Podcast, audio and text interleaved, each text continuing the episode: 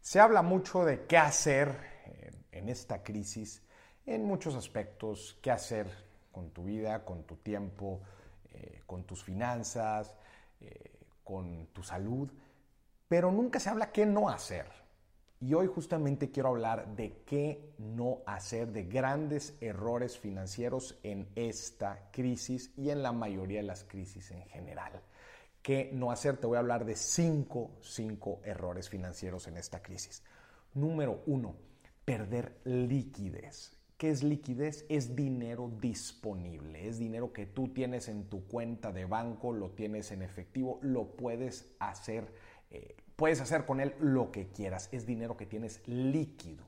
Liquidez, un terreno, un activo que no puedes vender, lo que sea, eso no te da liquidez. Sí, es probablemente parte de tu patrimonio, pero no tienes liquidez. Entonces, un, el primer error es perder liquidez, no tener dinero disponible. Acordémonos en esta etapa, en estos tiempos, pues es bien importante, se nos vienen quizás algunos gastos, se nos caen algunos ingresos y perder liquidez o no tener liquidez suficiente para hacer frente a nuestros gastos esenciales, ese es un grave, grave error.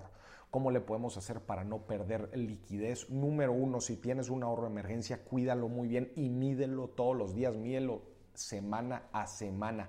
Eso es bien importante. O si tienes tarjetas de crédito, también aprovecha que te dan cierta liquidez, cierta capacidad de pago. Nada más mucho ojo, mucho ojo. Bueno, acordémonos que estos instrumentos nos dan liquidez, nos ayudan a poder sobrellevar, eh, ir maniobrando esta situación.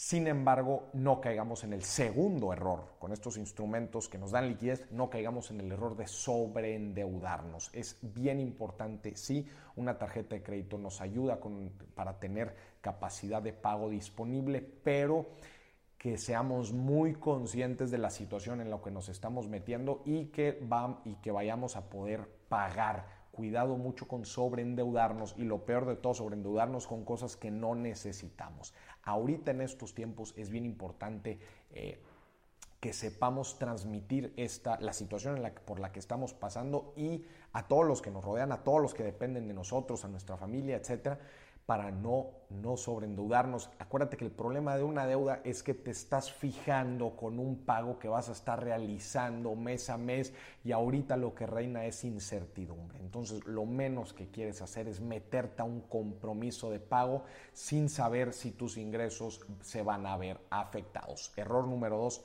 sobreendeudarnos. Número tres, no hacer una proyección de flujo. Ahorita te decía con el ejemplo número uno, es bien importante que el flujo lo tengamos bien medido. Lo tienes que tener yo te recomendaría semanalmente, sin falta, ver cuáles son los pagos, los egresos que tienes que hacer y los ingresos que vas a tener. Los tienes que tener bien medidos. Ábrete un Excel, haz el ejercicio en verdad y tú vas a poder ir viendo junto con el ahorro que tienes si te vas a meter en problemas, uno, de liquidez, dos, de falta de pago, falta de flujo para que puedas ver de dónde vas a conseguir ese dinero para poder pagar y hacer frente. Acuérdate que un número bien importante que tienes que tener ahorita son tus gastos mínimos esenciales, lo mínimo que necesitas para vivir. Es un número que tienes que tener bien en claro en tus, en tus proyecciones. Error número cuatro, no buscar otra fuente de ingreso quedarte, no, pues yo estoy muy cómodo, quizás en mi negocio me están pagando, yo soy empleado y la verdad, pero bueno, quedarse, quedarse sentado y no hacer absolutamente nada más. Acordémonos que apenas va empezando esto, no sabemos específicamente cuánto será el impacto y sobre todo no sabemos con mucha claridad cuál será nuestro impacto. Entonces yo te recomiendo que siempre, como dicen, un, ojo en el gato y otro en el garabato, estar viendo, estar abierto a oportunidades que puedas aprovechar en estos tiempos en donde las cosas son adversas, en donde estamos viendo una anomalía financiera y podemos apoyarnos de diferentes fuentes de ingreso. Entonces, error número cuatro, no buscar una segunda fuente de ingreso.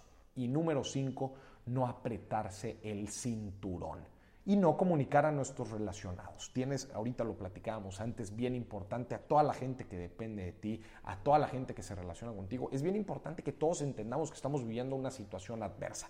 No apretarse el cinturón, solamente te decía gastos esenciales, lo menos que quieres hacer es meterte en problemas de flujo, meterte en problemas de liquidez y pues no apretarse el cinturón, significa no reducir nuestros gastos priorizar muy bien nuestros gastos, es decir, a ver, esto es lo esencial y si tengo para algo más lo voy a gastar en esto, pero lo esencial va primero y prioriza también ahorro. Acuérdate que el ahorro es un fundamento que nos va a ayudar a pasar estas situaciones cuando no sabemos bien qué va a pasar en un futuro. Entonces, esto es un punto bien importante, apretarse el cinturón y priorizar nuestros gastos. Por último, y este es un extra, no buscar oportunidades.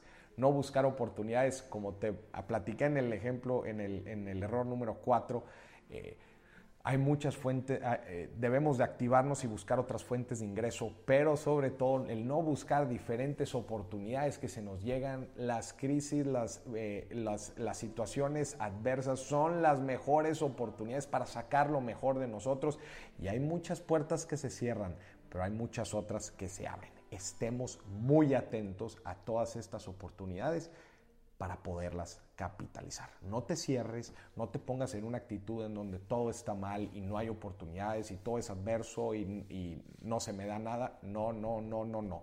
Mantén el ánimo alto, mantén la actitud alta. Hay oportunidades allá afuera, tienes que estar atento. Estos fueron cinco más un error financiero en tiempos de crisis.